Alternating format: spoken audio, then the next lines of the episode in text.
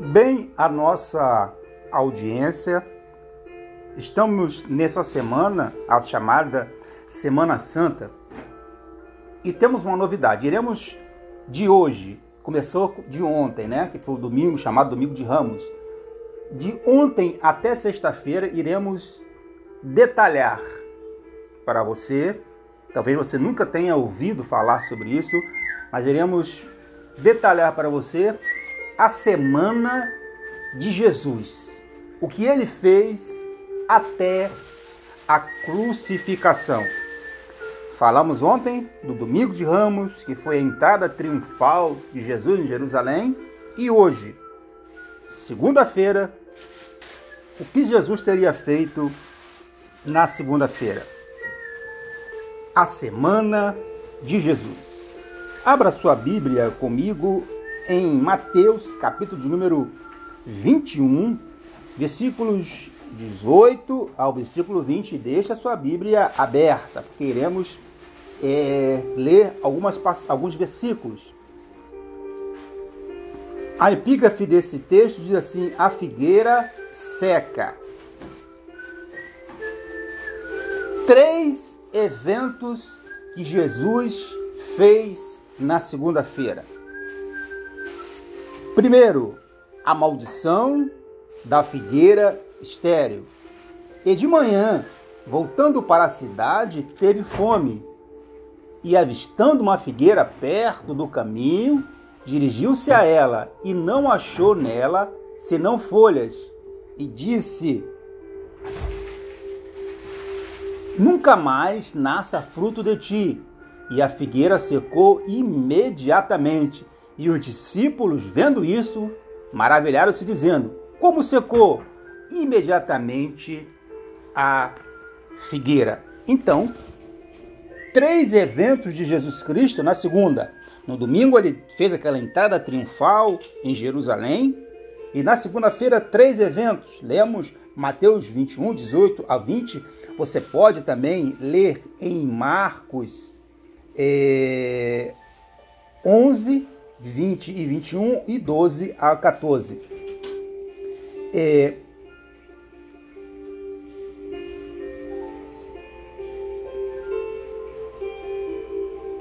Quero também, antes de iniciarmos, quero mandar um abraço ao casal Irmã Irani, Irmã Neudi, que estão lá em Jaraguá do Sul. Muito obrigado, Irmã Irani, pelas suas palavras. Eu sei que a irmã está aí com a, com a Bíblia aberta, é, nos ajudando. Também a sua digníssima irmã, a irmã Cláudia. Deus abençoe, irmã Cláudia. Ao meu irmão Heraldo, que está na cidade do Rio de Janeiro. Muito obrigado, irmão Heraldo. Ao meu irmão Edivaldo, que está em Brasília. É, a minha família sempre foi assim, um, uns em cada lugar do estado, mas sei que no final vai dar tudo certo. É, a nossa irmã Valdirene, que está lá em Jaraguá do Sul, e hoje é aniversário da irmã Valdirene. Deus te abençoe, irmã Valdirene a senhora, a sua família, que Deus possa lhe abençoar é, rica e abundantemente. Muito bem, três eventos de Jesus. O primeiro, a maldição da figueira.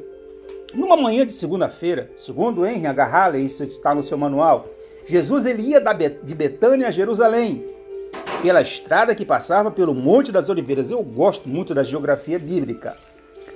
Por que Jesus amaldiçoou a figueira? Talvez você já tenha lido e não tem entendido, achou que foi é, é, errado, até você pode até ter achado que amaldiçoar uma figueira. Os estudiosos dizem que se trata de uma parábola. Vamos desta, desta passagem extrair uma parábola. O que é uma parábola? É o verbo grego parabola, você já sabe disso, de có e salteado, que é mais ou menos uma comparação. Então vamos lá. É, a ira de Jesus se dá diante de uma religião vã, como a figueira. A figueira ali chamou a atenção. Então eles foram até a figueira pensando que tinha fruto, mas chegando lá, a, a, a, a figueira estava sem fruto, estava infrutífera. Da mesma forma, há templos suntuosos, há verdadeiras igrejas que parecem palácios. E a, a, a, figueira é, distante ela era imponente, mas de perto ela era infrutífera. A ostentação de fé sem prática não é, é, é, é não estou aqui julgando. A própria palavra de Deus que ela não julga. São semelhantes à figueira, mortos e sem frutos.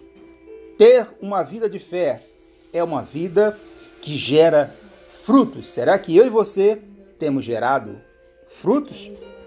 Muito bem. Três eventos de Jesus Cristo na segunda. Primeiro, a maldição da figueira.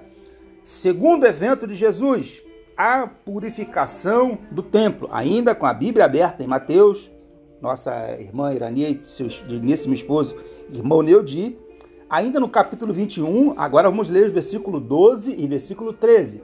A epígrafe do título diz assim: A purificação do templo.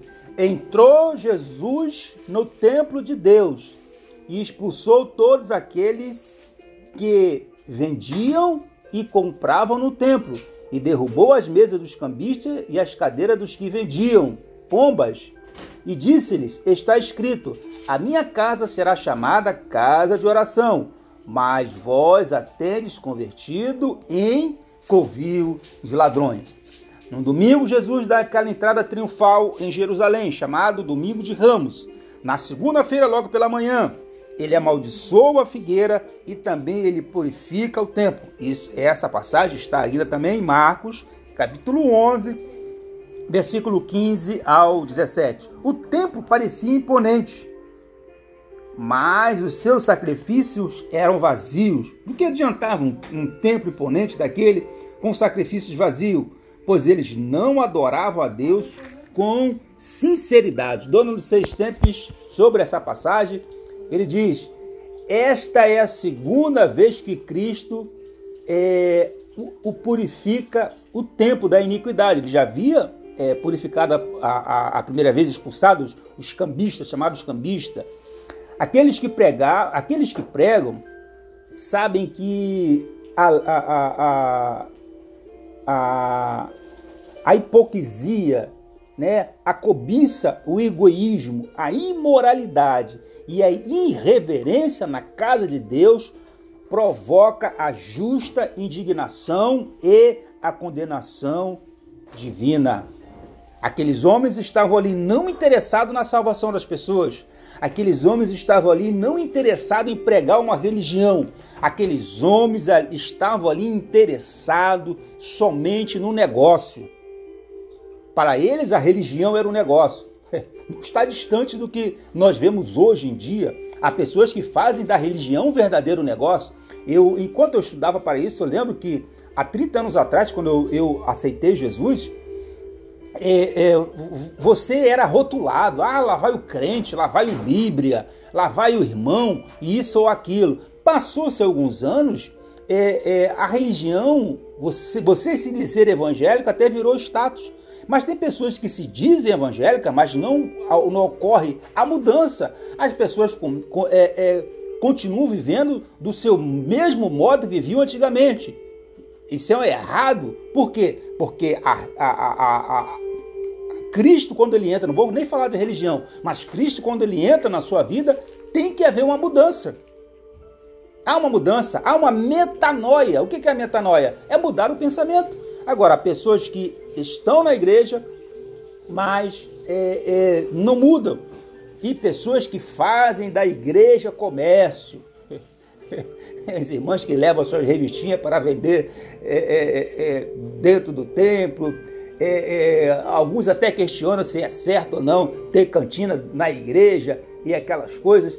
Mas o que nós queremos aqui falar, irmãos, é de pessoas que estão usando o evangelho para lucrar para enriquecimento próprio.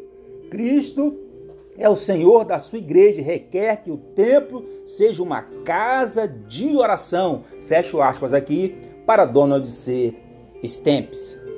Para finalizar, três coisas que Jesus Cristo fez na segunda-feira que antecedeu a crucificação. Primeiro, ele amaldiçoou a figueira estéreo. Segundo, ele purificou, purificou o templo. Em terceiro lugar, ele curou no templo. Ainda com a Bíblia aberta aí, nossa irmã Irani, nosso irmão Neudi e os demais irmãos, Mateus 21, versículo 14, nos diz assim: E foram ter com ele ao templo, cegos e coxo, e os curou.